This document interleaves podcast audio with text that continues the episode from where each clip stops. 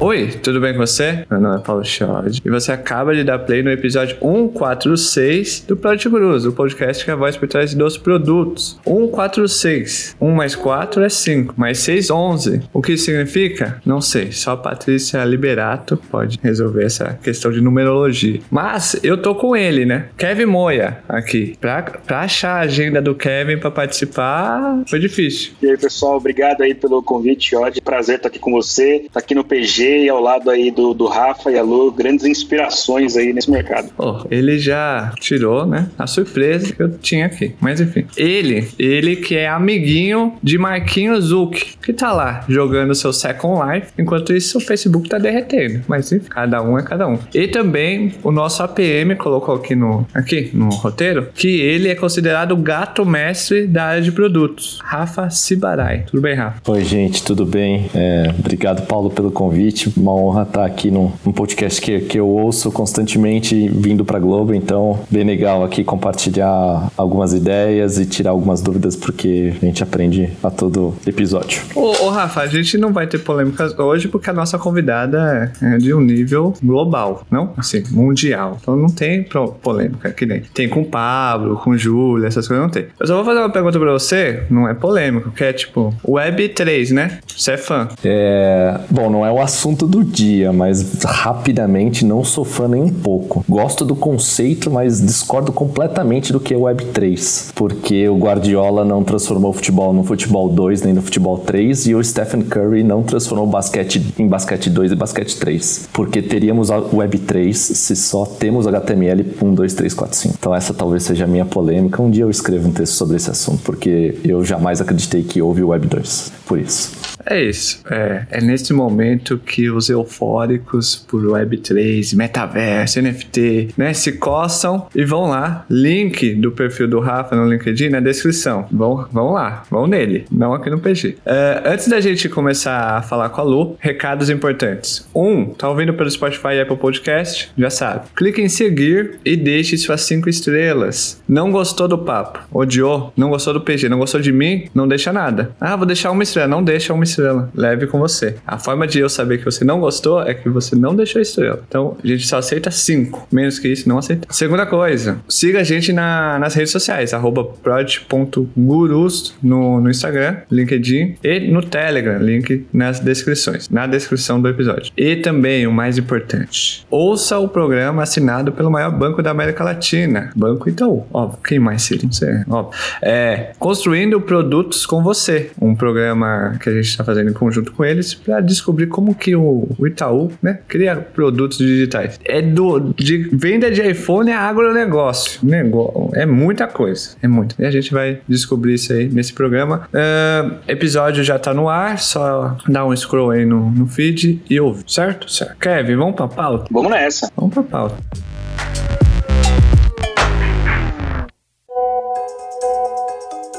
Oi, pessoal, eu sou a Júlia, team member de produtos no Crédito Imobiliário de Itaú. Fazer parte da maior comunidade de produtores do país é ter sempre um novo desafio, se apaixonar por ele e surpreender nosso cliente. Tudo isso só é possível pelo nosso modelo de trabalho que é colaborativo e multidisciplinar. Aqui a gente vai de turma. Quer conhecer e fazer parte do nosso time? Acesse nossas oportunidades para carreiras digitais e demais áreas no portal de carreiras Itaú. O link está aqui na descrição. Vamos de turma!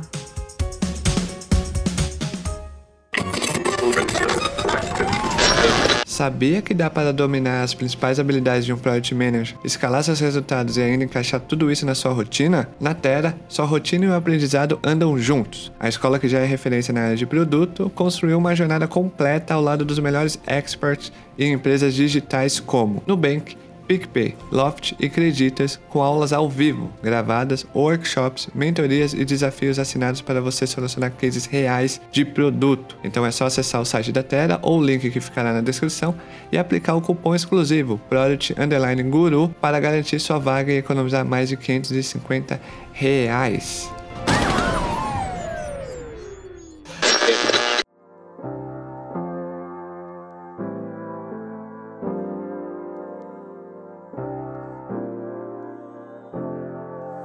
O que o jornalismo e gestão de produto digital têm em comum? Até alguns anos atrás, para consumir mídias editoriais como jornal e revista, você precisava ir até a banca de jornal e comprar. Depois de comprar, você iria para casa, procurar o caderno do assunto que você mais queria ler e o restante do jornal ficaria de lado. Com o tempo, esse cenário foi mudando e hoje o jornalismo e a mídia editorial se tornou um produto digital e as pessoas de produtos ganharam espaço nas redações. Alguns cases famosos de como um segmento tradicional tem se transformado com a gestão de produtos digitais são The New York Times, BBC, BBC, Exame e Estadão, claro. Por isso chamamos a Luciana, ex-CPO do Estadão, para falar sobre esse mercado e responder a pergunta: o que o jornalismo e gestão de produto digital têm em comum? Por isso chamamos ela, né? A maior referência no assunto. Luciana, tudo bem com você? Fiquei já assustado com essa maior referência no assunto. Tá tudo bem, até agora tava tudo bem.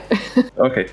Seja bem-vinda e muito obrigado por ter arrumado um tempo. Nada, obrigada pelo convite. Tô super feliz de conversar com vocês e trazer um pouquinho do jornalismo, produto, essa mistura aí que começou a surgir há um tempinho atrás. A gente já vai começar o episódio com, com uma pergunta bem difícil, que é qual é a sua história? Uma Bom, a minha história é bem diferente, é, principalmente quando a gente olha para o jornalismo, né? Eu comecei, na verdade, na carreira de tecnologia, então eu comecei pelo desenvolvimento web, fiz estágio na IBM, então eu tinha certeza que eu ia seguir uma carreira de te pura tecnologia e fiquei lá por 10 anos. Então, vi um pouco de tudo web, de desenvolvimento e fui para gestão de projeto, né? Então, meu, meu finalzinho lá, nos meus anos lá, eu estava com a de projeto. E aí, depois de 10 anos, me deu um estalo de, bom, acho que eu já atingi tudo que eu queria aqui, quero conhecer um outro setor. E aí, nesse momento de escolha de setor, eu falei, bom, acho que tem um setor aqui que tá mudando muito e que vai ter muita coisa bacana para ser feita. E aí, caí de paraquedas ali no Estadão, né? Vocês até falaram do, do Estadão aí no comecinho. Então, fui pro Estadão, entrei ali também como gestão de, como gerente de projeto. E naquela época, a gente tá falando ali de 2011, ninguém falava muito de gestão de produto e ainda mais dentro de mídia, né? Era um assunto que não existia. Todo mundo fazia projeto, ninguém fazia produto. E aí, bom, enfim, os anos foram passando ali, toda a questão de transformação tal, o que, que a gente vai fazer, o impresso, né? Tá cada dia diminuindo mais o número de assinantes, a venda em banca e para onde a gente vai. E aí, bom, eu é, fui cada vez mais me encaminhando para a parte de transformação digital. E aí comecei a, a dar uma olhada para fora, né? Eu comecei a falar. Sempre gostei muito de fazer troca com pessoas da área, com outras é, pessoas de outras áreas, etc. E aí comecei a falar: bom, o que, que vocês estão fazendo? O que está acontecendo aí em outras organizações,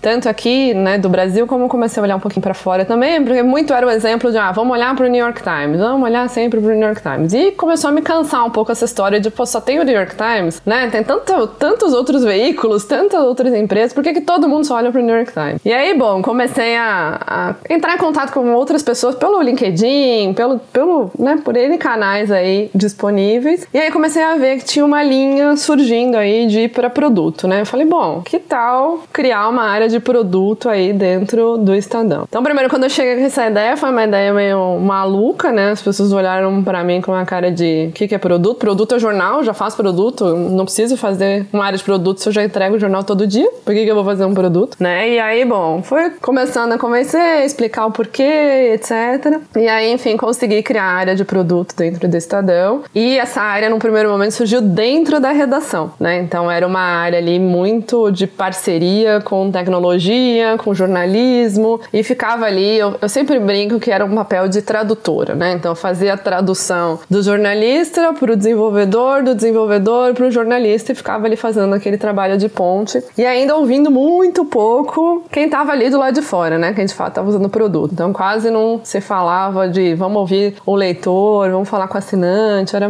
ainda muito, muito cedo para isso. E aí, bom, foram acontecendo N mudanças ali, até que um momento é, surgiu a área de estratégias digitais, e aí foi a área que realmente veio para trazer todas as capacidades que a gente já via acontecendo na, nos grandes unicórnios, né? Então, ah, vamos trazer o Chiar para dentro do, do Estadão, vamos trazer né, todos os conceitos aí que estavam sendo super falados e que lá dentro ninguém é, falava sobre isso ainda. E aí, bom, com isso foi onde começou é, o trabalho de realmente pesquisar usuários, de começar a entender necessidades, etc. E aí fiquei é, na cadeira de CPO ali até o, o, meio do ano passado. Então, em junho, julho, na verdade, eu surgiu uma oportunidade também de uma mudança na minha carreira e é, eu fui convidada para ir para o time da Quartz. Não imaginava que isso aconteceria é, naquele momento, porque pandemia, né, toda aquela questão de todo mundo encolhendo, mídia com a, a crise que a gente conhece, né, bem, que eu conheço bem essa crise, né? E bom, surgiu o convite, aceitei o convite, aí tem um ano que eu tô trabalhando para o time da Quartz e é um time é, basicamente remoto, né? Agora recentemente a Quartz foi comprada, tem dois meses que a Quartz foi comprada por um outro grupo de mídia americano que chama Go Media e é, é uma equipe que tem grande parte nos Estados Unidos, mas eu continuo atuando da, daqui de São Paulo, do Brasil, então não tô nos Estados Unidos, mas trabalhando com toda essa equipe é, da GoMedia aí de maneira remota. Então esse é um pouquinho da minha história. Tem um parênteses aí que eu não contei na minha história, que é, é o que eu comentei ali da, daquela necessidade de conversar com as outras pessoas, né? De querer saber mais, etc. E aí acabei me aproximando de um grupo é, de jornalistas em mídia que a gente se encontrou na Filadélfia, etc.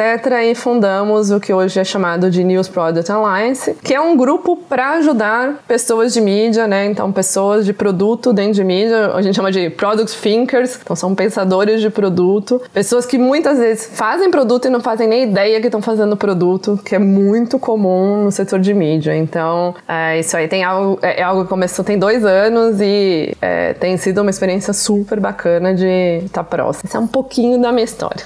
Uh, que baita história, não? Eu fiquei imaginando aqui a Lu chegando no Instagram e falando assim: oh, vamos fazer produto. Com certeza olhar e falar assim: não, mas a gente já faz, né? É um caderno novo do Estadão? Produto? É esse? Esse é o caderno? O que, é o caderno? É, é, vamos já, já começar com isso, Lu. É, quais são as semelhanças entre o jornalismo e gestão de produto? Existe ou não? Cada um é cada um? Eu acho que existe sim. Eu enxergo, principalmente quando a gente fala em entender quem está do lado de fora, né? Então, quando você está falando ali do jornalismo, o grande objetivo do jornalismo é você explicar os temas para as pessoas, você trazer os temas, né? Você é, ajudar na construção da sociedade, etc. Como é que isso tem a ver com o produto? Quando a gente está fazendo um produto, a gente quer atender as necessidades das pessoas também, né? Então, eu vejo que tem muita similaridade ali dos dois mundos. E acho que uma coisa que é engraçada também é, é eu costumo fazer algumas mentorias, né, com grupos de mídia menores e tal, e eu sempre sugiro para eles, ah, então vamos fazer uma pesquisa, vamos entrevistar os, os usuários do produto, etc. E a coisa mais fácil, né? Porque a entrevista tá na veia dos jornalistas. Então, entender o público, falar, já é algo ali que tá muito no dia a dia. Então, eu vejo que isso tem, é, tem muito a ver e ajuda bastante ali para quem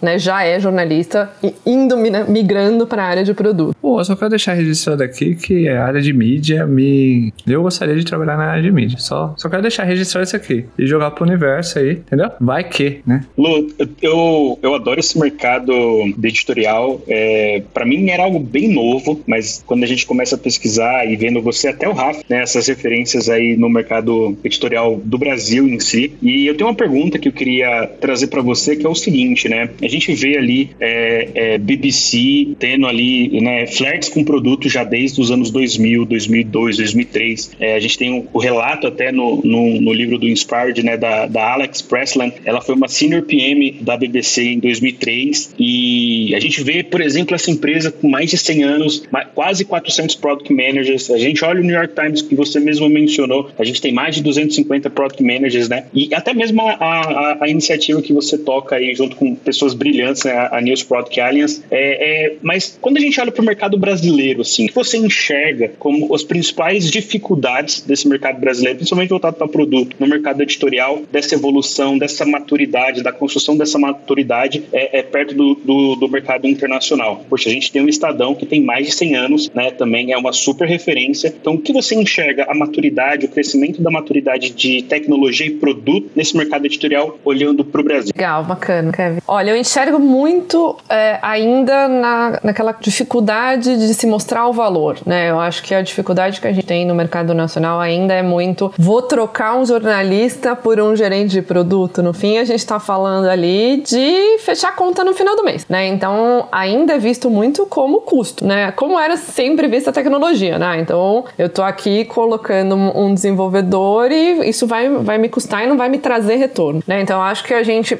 eu enxergo que algumas empresas já passaram disso, né? Já têm as suas equipes de produtos, já estão com uma maturidade maior, mas ainda é um processo que precisa, exige muita briga interna, né? Ainda tem que se mostrar muito o valor, tem que se mostrar assim, para que fazer produto, por que fazer, o que é produto, né? Tanto que muitas vezes, é, quando até me chamam para fazer alguma palestra, alguma apresentação, minha, minha primeira slide é o que é produto, porque as pessoas não sabem, né? Essa brincadeira que a gente fez do jornal aqui, ela é real. As pessoas não entendem dentro né, desse mercado aqui o que é produto. Então eu acho que a, a carência ainda ela tá muito voltada para o entendimento da função mesmo, o entendimento da necessidade e enxergar os benefícios, né? Então, como se não se entende, se enxerga que isso aqui você está gerando um custo e não está trazendo nenhum tipo de retorno. Então, acho que existe ainda muito caminho a ser feito. Existem, né, algumas iniciativas que estão acontecendo, até a ideia do New Product Alliance é uma dessas iniciativas de tentar ajudar a empurrar, mostrar valor, etc. Mas vai acabar esbarrando um pouco na questão de negócio, né? De modelo de negócio, de ter dinheiro para financiar é, o jornalismo e tudo mais. Então, acho que lá fora essa maturidade é muito mais forte, né? Você comentou do New York Times, do BBC, mas lá você vê uma infinidade de, de pessoas de produto dentro das equipes de mídia, né? Eu, eu atuando ali na Quartz, eu vi a importância, o peso da equipe de produto ao lado das outras equipes, né? Então não tem essa, essa questão de subordinação, né? Um produto responde para a redação. Não, tá lado a lado. Só que aqui ainda existe muita questão do tá abaixo, né? É mais um, um serviço, uma entrega do que realmente faz parte do core ali da empresa. Lu, quando a gente fala em áreas de produto, é, ela abrange, obviamente, empresas de mídia, mas especificamente empresas de mídia. É, produto é mais tecnologia, produto é mais negócio, produto é mais estratégia é, da, da, do histórico que você tem, né? Trabalhando no Quartz, trabalhando no passado no Estadão, como é que você enxerga essa questão? Porque é, produto seria responsável pelo, pelo PNL do, do, do, do negócio, é, produto seria responsável por desenvolver e priorizar quais são os recursos que serão exibidos para os consumidores finais, no caso leitores. Como é que foi esse trabalho? Porque é uma das, é uma das provocações mais interessantes que existem hoje dentro de produto na área de jornalismo, né? É, ele é mais o quê? Ou ele é tudo isso? Ah, excelente ponto. Eu acho que vai, vai ser um, de, um grande de um depende, porque tem a ver com a maturidade, né? É, eu já vi de tudo, então assim, eu já vi desde... O que, que eu acho que é o mais comum, né? Acho que o mais comum é realmente é uma área mais de suporte e apoio a uma estratégia que veio de cima. Né? Então é, é, definida ali aquela estratégia, né, na, na, diretoria, etc. E a área de produto acaba na execução dessa estratégia, ali muito braço de tecnologia, muito próximo à tecnologia. Mas em casos mais maduros, eu já enxergo é, bem diferente. Eu já enxergo que realmente ali é o dono do PNL, é o dono da estratégia, é quem define o caminho, é quem realmente consegue falar com, né, com o, o leitor, o usuário, o ouvinte, né, em caso do podcast, etc. Entender a necessidade de colocar isso em prática sem depender de N aprovações e tudo mais. Acho que isso esbarra muito também no modelo da empresa, né? Aqui ainda no Brasil, acho que a gente tem empresas de mídia extremamente hierárquicas, né? Quando a gente não está falando ali das super digitais, né, das mais tradicionais aí, com as centenárias e tudo mais, a gente ainda tem aquela estrutura muito, né, do ah, o presidente, o vice-presidente, a diretoria, e aí as grandes decisões estão tomadas lá em cima. E se você não tem uma pessoa de produto nessa cadeira alta, realmente vira um time muito mais voltado para a execução. Agora, quando você olha para fora, né, eu vou puxar aqui o exemplo da Quartz, é uma empresa muito mais horizontal, não existe essa definição top-down, né? É definido ali em conjunto, né? Pô, o que que o produto vai aportar na estratégia? O que que ele realmente vai trazer de retorno? Então, eu ainda sinto que isso tem muito a ver com a, com a maturidade. Eu não sei o que que você enxerga também. E aí, Paulo, posso... Tô entrevistando aqui. Eu não tenho nem licença poética. Não, mas aqui é uma conversa, Rafa. É. Só não cria polêmica, pelo amor não, de pelo amor de Deus, já, já falamos de Web... Falou que não ia ter polêmica, eu já puxei uma polêmica aí. já falei de Web3 aqui, NFT, NFT nem, nem é uma outra história completamente diferente, que pode virar para outro capítulo, por favor, me convide se você quiser depois falar sobre essa questão. Mas é um, é, é, uma, é, um, é um desafio enorme, né? Porque a gente não tem a maturidade ainda, né? De, de empresas de mídia que trabalhem com produto, por isso que eu acho que esse questionamento é super pertinente para Lu, por trabalhar numa empresa americana que tem essa maturidade. E em cada, em, em cada lugar você enxerga de uma maneira diferente. Na, no, na maioria dos casos eu tenho visto mais a estratégia. E em mercado mercados maduros o PNL. É, é, ser a referência é, de é, nortear né, o, o, caminho do produto sob a ótica de, de, empresa de mídia. E aí, só trazendo mais um questionamento a você, Lu, é, a Cindy Royal, que é uma professora americana, acadêmica, é, eu acho que é uma das maiores referências né, dentro da área de produto no jornalismo. Ela escreveu uma vez, no, acho que em 2018, no, no blog da Universidade de Harvard, dizendo que gestão de produto é o novo jornalismo.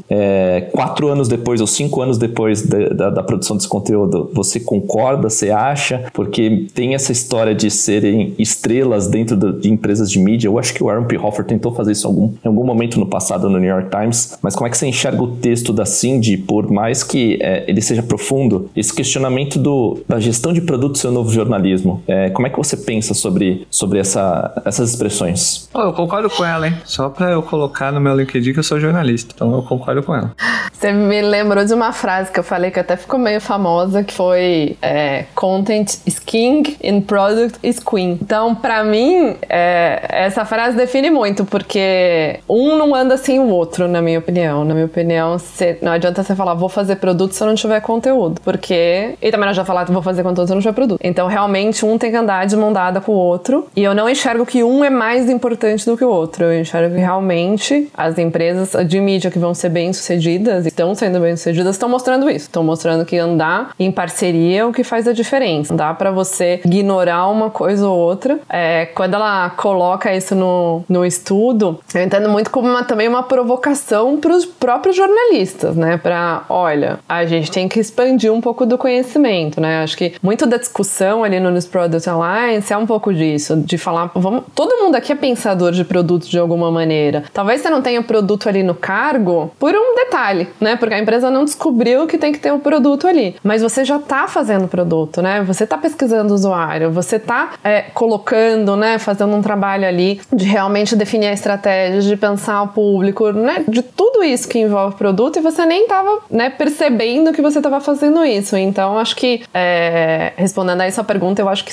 uma coisa tem que andar em conjunto com a outra. Não dá para realmente pensar que um é superior ao outro. Por isso que eu acho que, até quando eu estava comentando no anterior, né? As grandes empresas que estão se organizando de uma maneira mais é, nova, vou chamar assim, são as que estão colocando as cadeiras lado a lado, né? Então tá ali o diretor de jornalismo do lado do diretor CPO ali de produto, porque senão um, um vai em cima do outro ali, não vai funcionar. O, o esse, esse ponto é interessante, não? É porque agora me caiu a ficha que a gente tá aqui. Além da Lu, tem todo esse trabalho é, gigante. É, o Rafa, que é do grupo Globo, certo, Rafa? Globo. É, e o Kevin Moya passou pela exame. Né? E, e, Kevin, lá o desafio também foi esse, né? De tentar mudar é, essa mentalidade de revista, apenas revista, jornalista, redator, para a revista Exame se tornar um pouco mais tech, não? Exato. O principal desafio foi justamente fazer essa mudança, porque até é, durante 56 anos era uma revista. É, e de uma hora para outra, é, o negócio passa a não ser mais apenas uma revista, mas a empresa passa a ter uma revista como um, também um canal ali de distribuição para os usuários. Mas também tem um produto digital, também tem um produto de podcast, também tem um produto educacional. Então, essa, essa dificuldade ela é gigante. E aí, igual a Lu falou, se não tem alguém lado a lado nas cadeiras da diretoria, é difícil de você fazer essa mudança, porque aí sempre vai ter essa hierarquia, né? Eu sou jornalista, eu escrevo, as pessoas leem. E aí a gente acaba não conseguindo fazer essa. É, é, andar lado a lado, né? Pegar na mão do jornalista e falar assim: ó, sou seu amigo, sou seu parceiro, a gente vai se ajudar porque eu quero fazer com que o seu conteúdo vá para mais longe, alcance mais pessoas, é, tenha mais leitores, mais leitores engajados, mais leitores que de fato recirculem dentro do produto. Né? Então, isso é, é, se não tem essa pessoa lá em cima, é difícil. Eu acho que esse é um ponto também quando a gente até menciona a cultura de produto, né? Cultura de produto não vai nascer de baixo para cima, ela precisa nascer é, é de cima para baixo, ela precisa estar tá entranhada na diretoria, no CEO, no fundador, né? Então, esse é um ponto bem importante. A Lu matou ali quando trouxe que precisa sim ter essa, esse trabalho lado a lado, senão o produto se torna apenas um pasteleiro. Isso, calma, meu Deus, calma, calma, pasteleiro, calma, calma. É, ô Kevin, no, recentemente a gente teve uma conversa, né, em um outro fórum uh, do Project Oversea, é, em que você trouxe um, um case, né, um, de como que você ali na, na, na, exame identificou oportunidades de produto uh, com anúncios e com como aumentar o número, Você pode compartilhar assim de forma rápida? Bom, o que, que aconteceu? A Exame ela tinha sido comprada no final de 2019 pelo BTG Pactual é, e a ideia do BTG era a Exame ser um canal ali de aquisição do mercado financeiro. Né? Então, BTG, investimentos, economia, finanças e via na Exame essa oportunidade né, de ter essa, esse meio também focado nesse mercado financeiro. É, quando a gente chegou ali no editorial, primeiro para fazer a estruturação da área de produto, né? Tinha eu, um head de produto e um outro PM. É, quando a gente adentrou ali no editorial para entender um pouco os números, a gente começou a, a, identificar que não era bem finanças core do negócio. A Exame eu olhava muito como uma, uma revista, um conteúdo de negócio, só que o banco tinha a visão de que era um conteúdo financeiro, economia e investimentos. Então, quando a gente começou a pegar os números, a gente tinha um desafio de que é, as assinaturas estão caindo, a gente tem que trazer receita, no final do dia é tudo negócio, então a gente precisou entender como que a gente consegue melhorar esses números de assinaturas. Quando a gente foi olhar esses números de qual usuário engaja mais, qual editoria engaja mais, a gente viu que não era negócios, não era Brasil, é, economia, política, era carreira, né? É, e uma das coisas que a gente olhava era o seguinte: a Exame ela vai ser um negócio focado na notícia do dia a dia, que o Estadão faz assim super bem, o Estadão, Folha, o próprio Globo, é, ou ela vai, ela precisa focar no negócio que ela é core, carreira em negócios. Então, quando a gente viu que carreira era a editoria que mais engajava, quem é que lê mais carreira? Então, a gente conseguiu identificar ali com, com os nossos usuários que era universitários. Então, será que o universitário, né, uma das hipóteses que a gente levou, levantou para testar era: o universitário ele tem dinheiro para pagar 30 reais de uma assinatura ou ele não tem grana, ou ele é ferrado? É, talvez seja a maior parte, a realidade ali dos universitários é não ter a grana para poder bancar uma assinatura, para poder ler aquilo que o diretor dele está consumindo, aquilo que a, a, as pessoas que estão acima dele é, consomem. Então, a gente começou, começou a testar elasticidade de preço e a gente viu, né? A gente derrubou as assinaturas, o preço da assinatura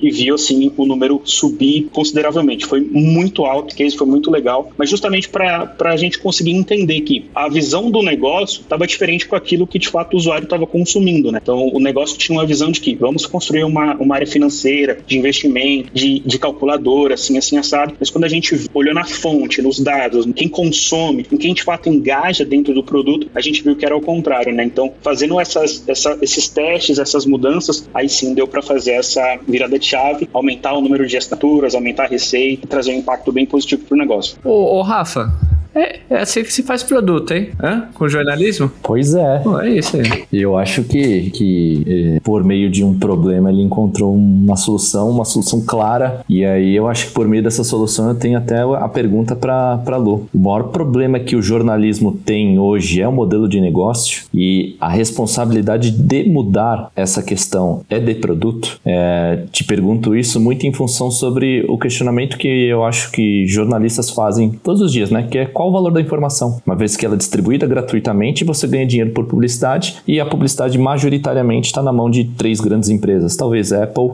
perdão, Google, é, Meta com Facebook e Amazon agora aos poucos. É, como é que você enxerga essa situação, é, uma vez que fazer bom jornalismo custa caro, porque você depende de uma série de variáveis. Então, o maior problema hoje do jornalismo é o modelo de negócios e esse problema precisa ser resolvido por produto? Rafa, essa pergunta é a mais difícil de todas. Se eu tiver a resposta certa dessa, com certeza eu tô rica. eu acho que é o maior questionamento que todo mundo tem se feito aí nos últimos tempos. É, eu acho que sim, a gente vive um cri uma crise em termos de modelo de negócio, mas eu acho que a gente vive também uma crise de relevância. Né? A crise de relevância é porque a gente está disputando muito o tempo das pessoas, né? A gente não está disputando simplesmente pelo conteúdo versus, né? Vamos pegar os tradicionais. Eu não estou disputando entre entre é, Folha e Estadão. Eu tô disputando se a pessoa vai abrir um site de conteúdo ou se a pessoa prefere passar o tempo no TikTok, porque é muito mais interesse para ela. E aí, isso leva, a consequência disso é o modelo de negócio, né? Então, assim, se a gente já não tá conseguindo atrair as pessoas pelo conteúdo, quanto mais fazer elas pagarem para aquele conteúdo. Então, eu acho que a gente tem uma crise grande, assim, e não é uma crise brasileira, é uma crise nacional. Obviamente que tem as diferenças, né? Cada mercado diferença. É, por o mercado argentino é um mercado que as pessoas leem muito, né? Então é um mercado onde as livrarias abrem e não fecham. Então, assim, lá os jornais conseguem ter um resultado muito maior em termos de assinatura, em termos de é, realmente de conseguir converter as pessoas. Mas aqui a gente tem essa, essa crise que as pessoas não se interessam mais por notícias. Recentemente saiu um estudo da, da Reuters falando, né, mostrando essa queda do interesse das pessoas pela notícia e pela saturação, né? As pessoas, ainda mais o público, quando a gente olha para o público mais jovem, né, falando ali do público de 15 até 20 anos, ninguém quer saber de notícias. As pessoas passam o tempo em outras coisas. E como é que a gente resgata, né? Eu acho que aí sim entra produto, né? Eu acho que produto, mais uma vez, de mão dada ali com conteúdo, é como é que a gente cria produtos interessantes para essas pessoas, como é que a gente consegue promover esse conteúdo para depois a gente pensar como é que a gente vai cobrar por esse conteúdo. Eu acho que a gente tá muito agora num desespero do vamos cobrar, vamos cobrar de qualquer jeito, vamos subir paywall. Mas peraí, se, se o mesmo conteúdo é entregue ali de graça no vizinho, não adianta nada subir o paywall, porque a pessoa vai copiar o meu título, colocar no Google e pegar minha matéria, né? Ou usar os, os desbloqueadores ali de paywall e etc. Então não acho que é esse o, o caminho, não. Acho que realmente o caminho é muito mais de entender a necessidade, criar esse produto e aí sim a gente vai pensar em que vai cobrar por esse, por esse produto. Eu tenho visto algumas iniciativas é, de tentar entender melhor esse público, né? Então, ah, vamos produzir um conteúdo, pega, falei de TikTok, né? Então, ah, vamos produzir um conteúdo pro TikTok, vamos ver qual é o retorno disso. É, recentemente eu tava num, num programa aí da Meta sobre voltado para aceleração, né, da transformação digital em algumas empresas. E esse era tema de um dos projetos, né, que era justamente esse, ah, como é que a gente atrai os jovens, etc. E aí a gente colocou para testar, né? Tem um piloto rodando aí de teste para ver, vamos ver se a gente consegue trazer esse público de volta e nem com uma marca tradicional, até criando uma marca nova para não ter a questão também do ah, não, eu não gosto dessa marca porque eu ouvi falar que essa marca é, solta fake news, que na verdade não é solta fake news, né? A, mar a marca fala de assuntos que a pessoa não quer ser contrariada, né? Então hoje é a confusão também de termos, né? De falar que tudo é fake news. Ah, não gostei, é fake news. E na verdade é a crise de novo da, é, do conteúdo, a crise de marca e tudo mais que a mídia vem passando. Eu acho que é, é mais por aí que eu, que eu olharia se eu fosse a dona de uma dessas organizações hoje. Será que a pessoa de produto é aquela que tem que tentar encontrar, equalizar essas mudanças sociais de comportamento com uma mentalidade do jornalismo? Quem sou eu de novo, hein? Falando mal de jornalismo. Mas tem é, jornalismo que é maçante, né? É, a pessoa tá fazendo uma reportagem mega importante, o assunto é mega importante. Você tá ali, não, eu quero, eu quero. Só que a forma, hum, não é o que, não é o que pega. E mesmo se você colocar no TikTok, hum, não não é, vou dar scroll. É, será que a pessoa de produto é aquela que, entre todas as áreas, no jornalismo e na mídia editorial, é aquela que tem que ser mais sensível com o externo? Pergunta filosófica, não? Agora que eu percebi. Vocês estão só com perguntas fáceis hoje. Sim, muito, muito tranquilo esse papo. só que não. Você acha, Lu? Não, brin brincadeiras à parte. Eu acho que, é, de novo, eu vou pro lado que tem que ser um trabalho em conjunto, né? Eu não acho que o produto é o salvador da pátria também, não, né? Ele não vai ser o que vai saber que ele vai saber do mercado, do conteúdo, é, do, do, interesse das pessoas, das plataformas, das linguagens, é meio impossível, né? Então eu acho que realmente tem que ser um, um trabalho em conjunto, mas quando você estava falando, e o Kevin tinha contado a história antes, eu fiquei pensando aqui é, do quanto os, a equipe né, editorial também tem que estar disposta para fazer isso acontecer, né? Porque muitas vezes a gente, né, que é de produto, chega lá, bate na porta e fala, hum, acho que não é por aqui, né? Não é esse formato. E muitas vezes do outro lado, também não tô falando mal de jornalista, né? Mas do outro lado, a resposta é não, mas eu entendo do conteúdo, eu sei o que o público precisa, eu sei o que precisa ser dito, né? Porque muitas vezes o público não sabe, mas a gente sabe o que precisa. E aí entra um pouco desse conflito ali entre o que precisa ser falado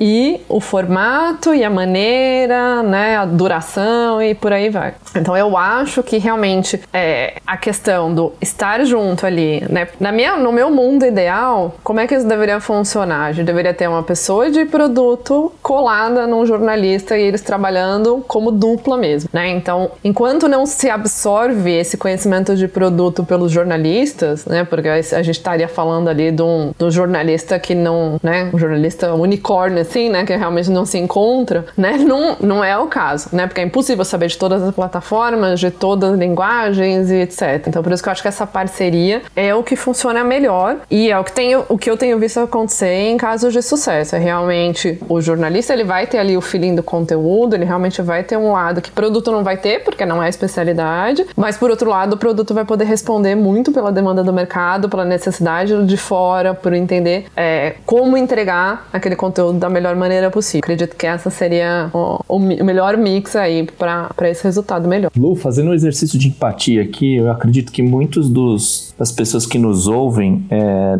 têm o desejo de entrar numa área de produto dentro de uma empresa de mídia. Provavelmente muitos jornalistas nos ouvem é, nesse momento e não sabem como ingressar ou qual é o caminho ideal para que isso ocorra. Você tem alguma recomendação, seja por curso, seja por característica ou habilidade, que pode convencer você a contratar um profissional que nunca atuou na área de produto? Acho que por ser uma área nova, é legal a gente trazer algumas recomendações e ouvir sua opinião é bem importante. Legal, Rafa. Depois quero ouvir suas também, mas é, vou vender um pouco o peixe aqui do News Product Alliance, porque né, é uma organização nova que acho que no Brasil ela não é muito conhecida ainda. É, o primeiro caminho que eu tomaria com um caminho gratuito, né, seria se aproximar dessa organização, tá? Depois a gente pode colocar o link dela aí. Então, é uma organização sem fins lucrativos, aberta para todas as pessoas. Então, para as pessoas entrarem, elas precisam preencher um formulário ali dentro do site e elas vão fazer parte de um Slack que hoje já tem mais de 1.300 pessoas ao redor do mundo. Não tem necessidade de ter,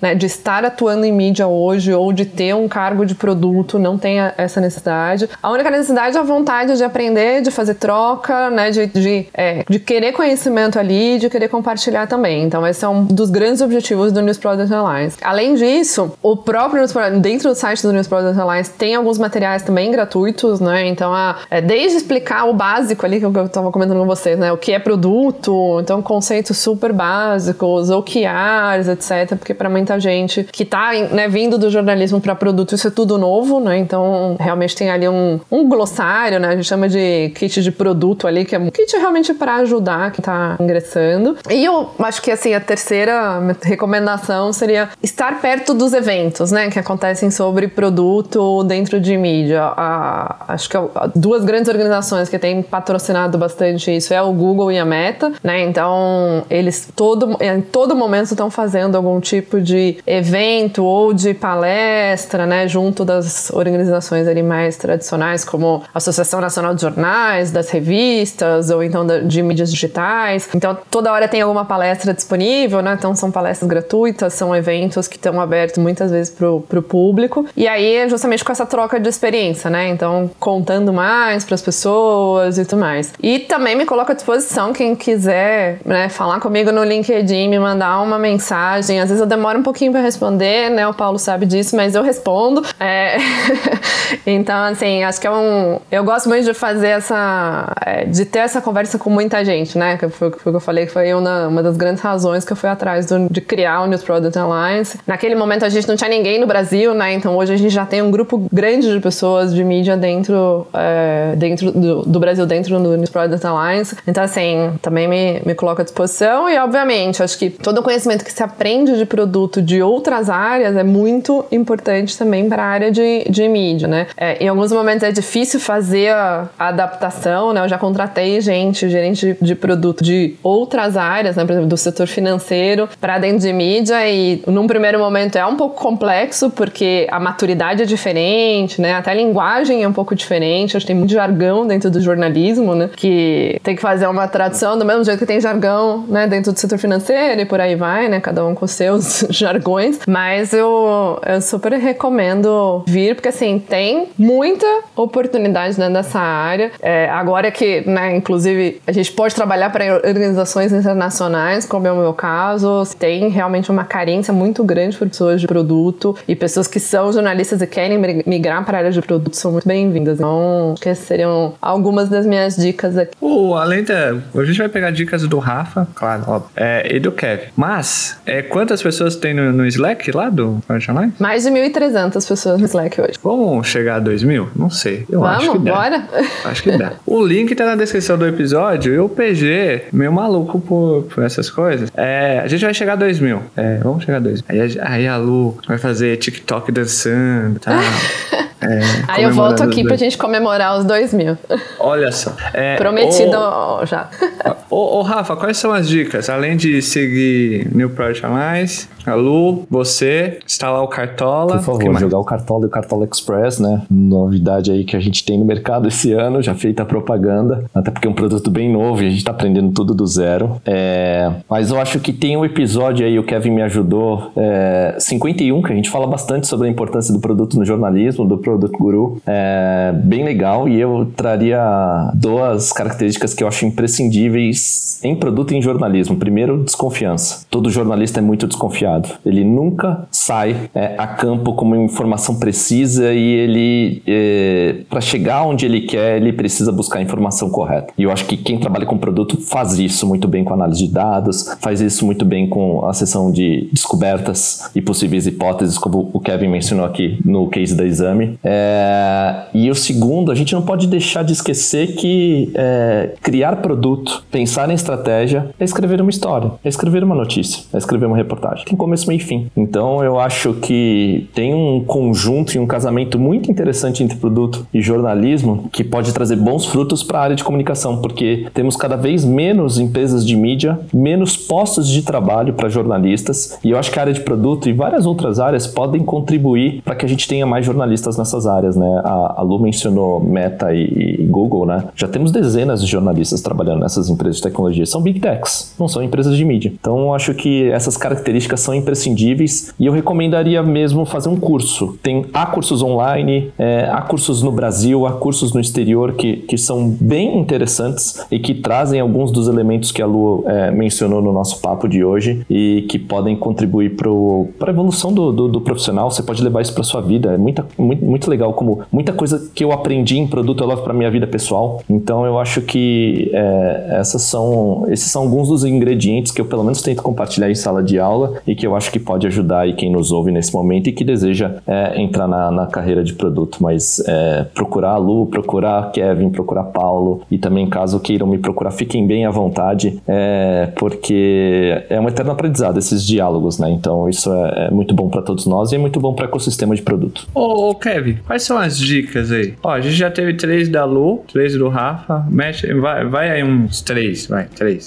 Não, boa. Bom, o que, que eu vejo, principalmente para as pessoas que querem atuar nesse mercado. É, no final das contas, é, a gente está falando de negócios e todo trabalho de produto precisa ter impacto no negócio. Então, entender muito bem é, o porquê que essa empresa existe, o que, que ela faz e como que ela faz para ganhar dinheiro, para gerar receita, para poder pagar funcionários, fornecedores e por aí vai. Entender muito bem como que uma empresa funciona. Isso daí super ajuda. É, mas eu acho que o ponto principal, fazer curso, ler livro, mas é estar próximo das pessoas que já atuam nesse mercado. É no dia a dia que muito, que assim, que mais a gente aprende é no dia a dia, é com a mão na massa e trocando com as pessoas em comunidade, em mentorias individuais, mentorias de grupo, mas estando com essas pessoas, conversando com essas pessoas, entendendo as dores, é, o dia a dia, quais foram os principais fracassos, acertos que essas pessoas tiveram, como que elas fazem desde o momento que ela abre o computador até o momento que ela fecha, como que é o dia a dia dessa pessoa, principalmente no mercado editorial. É, isso daí super ajuda quem quer atuar nesse mercado, quem quer adentrar nesse mercado. E um, e um terceiro ponto é, é atue naquilo que você mais tem conhecimento, principalmente quem está em transição. Se é um jornalista, você atua nesse mercado de mídia, você tem a skill principal, que é investigativo, igual o Rafa mencionou, quer escrever boas histórias, quer conseguir engajar o público com o seu texto, com o seu vídeo, com o seu áudio. Então, utilize as suas principais habilidades para você poder adentrar nesse mercado. Então, jornalistas, é, é, eu vejo que tem um perfil extremamente importante para atuar com produtos é, é, é, e, sem dúvidas, é, essas habilidades elas vão ajudar você a entrar e a ser um bom profissional de produto. Se eu pegar um gancho do que o Kevin falou agora, porque é, eu acho que o que eu mais aprendi no último ano foi com mentoria. Eu, até então, quando eu tava no, no Estadão, eu não fazia nenhum tipo de mentoria para fora, né? Tava ali muito focada na, né, na criação da área e tudo mais, e eu não tava fazendo. Quando eu me mudei pra quarta, eu falei, bom, não quero me afastar do mercado nacional de jeito nenhum, né? Porque eu sou muito apaixonada pelo mercado aqui. Eu falei, bom, como tá próximo desse mercado, vou começar a fazer mentoria, e aí, através da meta, eu comecei a fazer algumas mentorias, já são mais de, se eu não tô enganada nas minhas contas aqui, eu já fiz 14 grupos de mídias diferentes aí no último ano. E foi o que eu mais aprendi, assim, toda a minha carreira, pode dizer, em mais de 20 anos de carreira, pode dizer que o que eu mais aprendi foi nesse último ano, porque essa troca entre as organizações é maravilhosa, tá? Assim, eu tinha uma, uma visão muito fechada, né, de conhecer poucas empresas, empresas muito grandes, né, com estruturas muito robustas, que é muito mais é, estruturada a maneira de trabalhar e etc. E eu passei a conhecer empresas de tamanhos muito diferentes, que entendiam um produto de uma maneira completamente diferente. Então acho que realmente esse ponto da mentoria eu queria ressaltar, porque para mim, né, para minha carreira, foi o que fez muita diferença nesse último ano e acho que realmente para quem quer começar também pode ser um excelente caminho, porque você tá ali sentindo a verdade, né? Você não tá ouvindo uma palestra que a pessoa só tá contando a parte bonita, né? A parte dos erros ninguém conta, só a parte do ah, tudo funcionou. Mas o que deu errado tá ali escondido debaixo do tapete, né? E na mentoria tudo aparece, né? A dor vem, né? O, o sofrimento aparece, o problema do número tá na nossa cara e tudo mais. Então eu acho que realmente a mentoria tem, tem, tem que estar tá no topo da lista aí das dicas. E às vezes, nesses PPTs aí de sucesso, nem chegou a ser feito. Uhum. Esse sucesso. Nem chegou a ser feito. Mas é uma história bem contada sobre uma um possível sucesso, caso tenha, tenha sido. Olha lá, a Lu fica instigando. Ai, quase que eu caí nessa polêmica aí, ó. Quase que eu fui. Hã? Já parei aqui. Tem um ponto que o Rafa, acho que o Rafa mencionou, de paywall. Boa. Lu, tem uma questão aqui, gosto de acompanhar o mercado, é, principalmente internacional, porque depois de alguns anos alguma coisa acontece no Brasil, né? E a Quartz, um pouco antes de ser vendida, né? Ela fez um anúncio muito interessante sobre o fim do paywall, né? O fim da cobrança por conteúdo. E começou a criar uma estratégia, né, de... É, não de assinantes, né? Mas é, é um programa de membership, né? Não sei se você fez parte desse projeto, não sei o quanto você consegue detalhar e compartilhar conosco, porque é, um, é, é uma mudança bem interessante de, de, de, mercado, né? Quanto muitas empresas adotam né, a, a, a, cobrança de conteúdo né, por meio de 5, 10, 7 conteúdos lidos durante um período, é, o Quartz foi por um caminho ao contrário. É, você consegue compartilhar um pouco dessa experiência, como aconteceu e, e, e, como é que vocês trabalham esse sentimento de pertencimento, né? Que é um negócio muito legal, né? Entre empresas de mídia e o consumidor final, né? Acho que, que ter essa experiência aqui é, é muito importante. Acho que para os ouvintes, até, até para o meu caso, acho, acho inspirador ouvir esse tipo de coisa.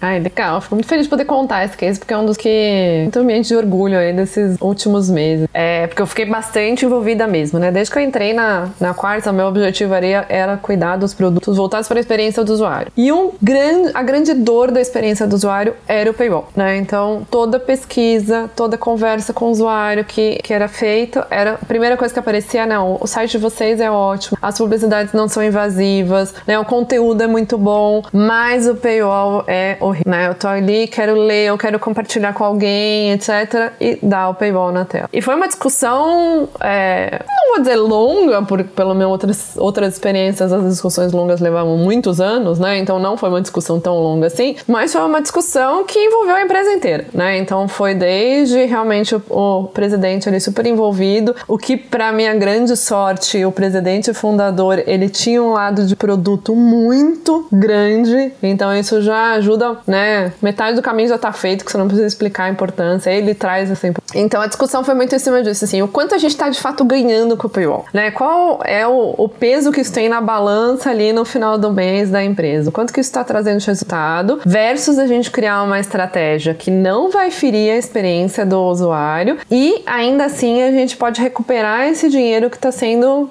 né, financiado ali do paywall. Então a gente resolveu falar, bom, vamos fazer um investimento em cima dos e-mails, né? O e-mail é uma das grandes estratégias da Quartz, porque ele realmente, né, o, Daily Brief, por exemplo, que é a newsletter é, que chega diariamente na caixa de entrada, ela tem mais de 500 mil pessoas que assinam o, a Daily Brief, sendo que o, a Quartz é um site de 10 milhões de usuários únicos, né? Então, assim, realmente o peso do Daily Brief é muito grande no produto. E aí, com uma taxa de abertura de 30%, né? Então, uma taxa gigante para uma newsletter diária de né, tema é, hard news mesmo ali. Então, pô, tem um caminho aqui, né? Tem alguma coisa que está acontecendo aqui nessa é, com esse produto que a gente pode explorar. Então, daí surgiu a estratégia de vamos criar newsletters exclusivas para os membros. E é assim, quem for membro vai ter direito a receber essas newsletters, não vai ter um incômodo do paywall indo na tela e a gente vai conseguir recuperar essa receita aí através dos membros. Né? O problema de falar assim, isso deu certo, né? Seria a próxima pergunta. O problema é que dois meses depois a Quartz foi vendida e aí muito dessa estratégia estratégia acabou se modificando, né? Inclusive das newsletters, etc. Porque a empresa que comprou a Quartz tem um lado de publicidade muito forte, né? Então, publicidade programática ali é o grande carro-chefe da, da Go Media, o que nunca foi o da Quartz, foi o oposto, foi venda direta e a parte de, de assinatura. Então, assim, não dá pra dizer se é uma estratégia bem sucedida ou não por conta do que aconteceu. Mas ela tem muita. É, faz muito sentido, né? Porque realmente se tirou ali um, uma fricção que existia com os leitores que passou a ser um, realmente um site muito bom de se navegar. Então, é, foi esse um pouquinho do. O, o Rafa quase caiu da cadeira ali quando a Lu falou 30% de abertura. Hein, Rafa? Uma newsletter diária? 30? Pô, eu sou fascinado por newsletter. Gente, eu confesso que eu consumo acho que 8 newsletters por dia e ver uma taxa de abertura como de 30% é fascinante. Aí, parabéns a Lu, ao Quartz. É, é não é fácil. É, e a cultura do e-mail não é fácil. Eu não, eu não conheço a cultura do e-mail para o americano, a cultura do e-mail para o brasileiro não é nada muito convidativo e amigável. E ao ouvir esse, esse percentual me chamou bastante atenção e fico feliz que tem um grupo que gosta, assim como eu gosto bastante. Mas você sabe que esse é, uma, é um ponto que, assim, eu também sou fascinada em newsletter, mas eu acho que a gente tem um ponto para se preocupar e aí é para todos nós que estamos nesse mercado. Eu recentemente fiz do, duas pesquisas com um público mais jovem, né? Esse público que eu comentei ali de 15 a 20 anos para tentar entender um pouco de e aí, né? Que produto a gente vai criar para essas pessoas? E ninguém assina newsletter. Então eu tô muito preocupada que a newsletter realmente vai ser o próximo jornal impresso, sabe?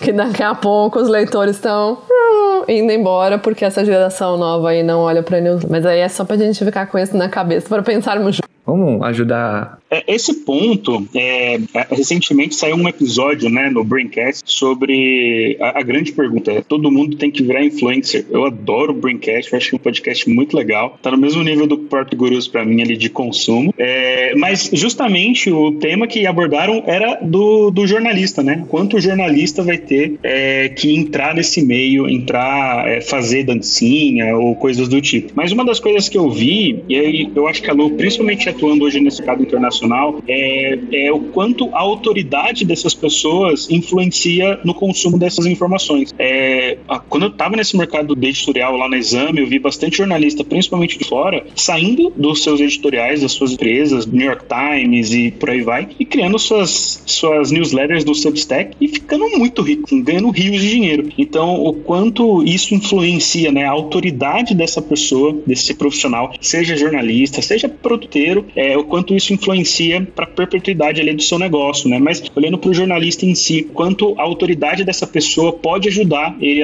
a, alavancar os seus negócios, a passar as notícias.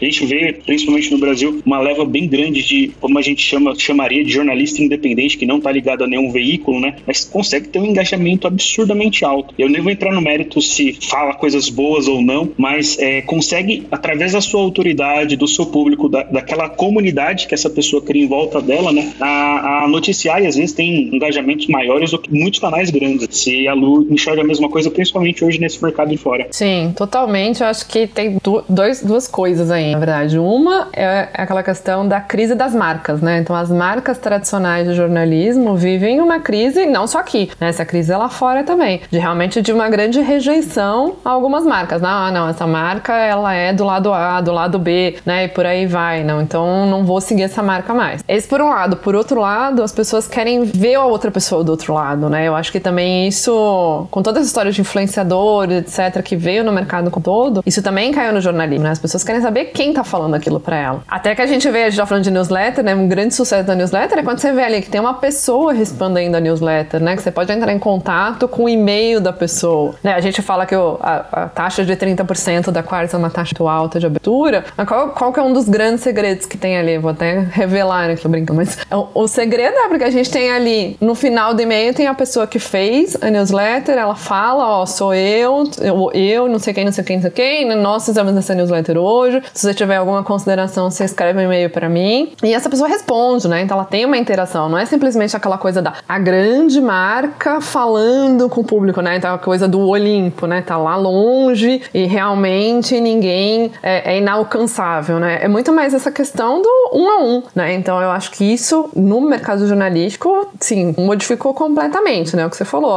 o crescimento do Substack foi em cima disso, de todo mundo abandonando ali as grandes redações, né? Aí vamos de novo falar de New York Times, Washington Post, tudo mais, para realmente criar ali o seu próprio produto, né? E a sua marca é o seu produto, né? Então passou a ser dessa maneira. E realmente isso acontece muito lá fora, mas aqui também, né? Que a gente já tá vendo isso acontecer. Claro que, né, temos o lado positivo e negativo, né? A, a pessoa sozinha ali, ela tem muito menos compromisso com aquela publicação que ela tá fazendo, porque né, não vai ter o jurídico da empresa ali por trás para responder qualquer coisa que sair, né? Ô, Rafa, o, você percebe a maturidade desse papo com a resposta da Lu, né? Porque eu já ia olhar pro Kevin Moia e aí já ia falar assim, viu, o Estadão tem que virar o choquei. Mentira, tem não. Não, acho que tem espaço para tudo, Paulo. É, a internet propicia, né?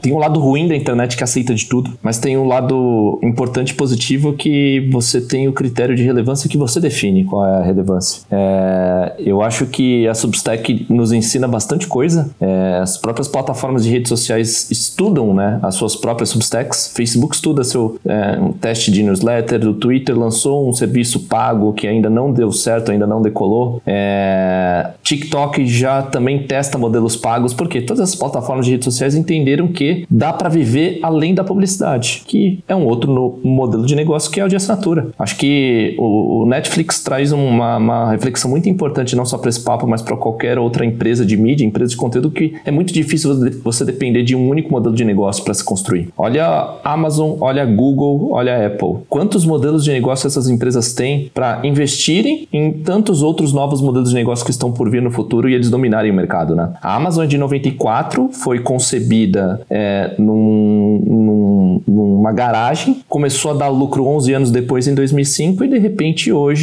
compra uma empresa de saúde. Tem um mercado orgânico. É, o seu dono tem um jornal, The Washington Post. Então, é, olha que coisa maluca, né? Se a gente parar para pensar do ponto de vista de modelo de negócio. É, então, acho que há espaço para muita coisa. A Substack no, no, nos ensina bastante. É, mas eu acho que tem uma questão aqui muito relevante que eu acho que todos trazem, que a gente pode trazer para produto, que é qual é o seu valor? Qual é o valor de uma empresa de mídia? Qual é o valor de um jornalista, dos quais você mencionou aí? E isso pode fazer com que você cobre por esse conteúdo, porque às vezes só você tem uma opinião específica, só você tem uma informação específica, e é isso que é valor. E aí por isso que muitas dessas pessoas já citadas por essas empresas de mídia se aventuraram, estão ganhando muito dinheiro na Substack porque elas enxergaram valor, elas construíram o seu próprio produto. E o empreendedorismo é um espaço do qual o jornalismo pode entrar e ter certo sucesso. Ô, ô Rafa, você tá no Substack? Só pra gente ver se você tá rico ou não, rapidão. Não tô, era meu sonho lá inicial, depois de ver uma palestra do fundador do Patreon, Jack Conte. Esse cara é incrível, é, recomendo muito que busquem é, é, é esse personagem é, no, no Google. Ele tem um TED maravilhoso sobre produ produção de conteúdo. Eu só não estou por falta de tempo, mas eu amo escrever e aí eu prefiro deixar minhas provocações no meu próprio LinkedIn. Tento escrever o máximo possível ali, mas era o que eu queria fazer, era ter uma newsletter própria para compartilhar conhecimento. Mas em função do tempo, em função das aulas, em função do trabalho no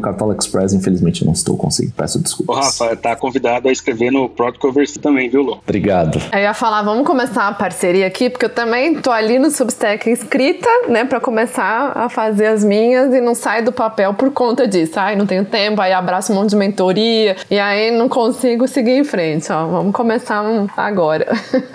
o... A gente vai se caminhando pro final do episódio, uma, que é uma conversa muito gostosa. Com certeza a Lu vai voltar. É, tem que ver a agenda dela. O Rafa, o Rafa vai voltar. Isso é certeza. Ele volta. O Kevin já tá aí no, no rolê. Ele participa aí do rolê. É, você volta, tá, Lu? Muito obrigado por, por, por estar tá aqui. Obrigada. Não demorei tanto tempo assim pra responder. Não foram tantos meses desse jeito, não. Demorei só um pouquinho porque eu tava no meio desses programas aí que eu comentei. Tudo bem. Mas eu volto sim. Eu queria agradecer é, de novo o convite, né? Eu, eu, até comentei antes com os meninos aqui que realmente o, os convidados que você traz são excelentes. Assim, é uma inspiração para mim também. E, eu gosto muito, como eu comentei, dessa, né, dessa troca entre a gente. Então, tô à disposição. Sempre se... Olha só, essa última frase abre, abre precedente. A gente aprendeu com Locke que existe coisas que faz um, né? Cria linhas temporais meio perigosas. Então, quando ela fala, estou aqui, basta me chamar, e agora já foi, já era, não volta mais. Rafa, muito obrigado, viu? É, você ter aceitado, você ter tempo, você chegou de viagem e tá aqui gravando. Então, muito obrigado, viu? Paulo, obrigado sempre pelo convite. Prazer enorme ouvir. É, eu sou um ouvinte assíduo né, das, dos, dos podcasts que são feitos aqui. É muito legal conhecer o trabalho que a Lu é, desempenha, desempenhou no Estadão, desempenha na Quartz. Kevin também prazerzaço, mas sobretudo o mais legal é ouvir. É, então, gente, espero que quem nos ouve nesse momento esteja, tenha a oportunidade de estar aqui, porque é uma honra. E quando estiverem aqui, provavelmente eu, eu serei um desses ouvintes. Obrigado mais uma vez. Ô, Kevin, obrigado, hein? Tamo junto. É, você não tá mais no lance de mídia, mas você sempre vai ser, não? Não, sem dúvida. Poxa, super agradeço aí o espaço, né? Tá aqui com vocês é, é um privilégio. A Lu foi é, e é uma referência aí para mim quando eu tava nesse, nessa minha passagem ali na exame, o Rafa também. Então, sem dúvida, usei muito eles e aquilo que eles estavam falando, escrevendo, é, é compartilhando para poder aplicar ali no meu dia a dia. Sem dúvida, foi, foi fundamental. E tá aqui no PG também é sempre um prazer, né? O PG que faz parte e impacta diariamente aí a vida de milhares de pessoas de produto, né? Faz parte da, da minha carreira, fez parte da minha transição. Então, sempre um prazer poder estar tá ajudando e estar tá, tá com vocês aí. Beijo, tchau, foi.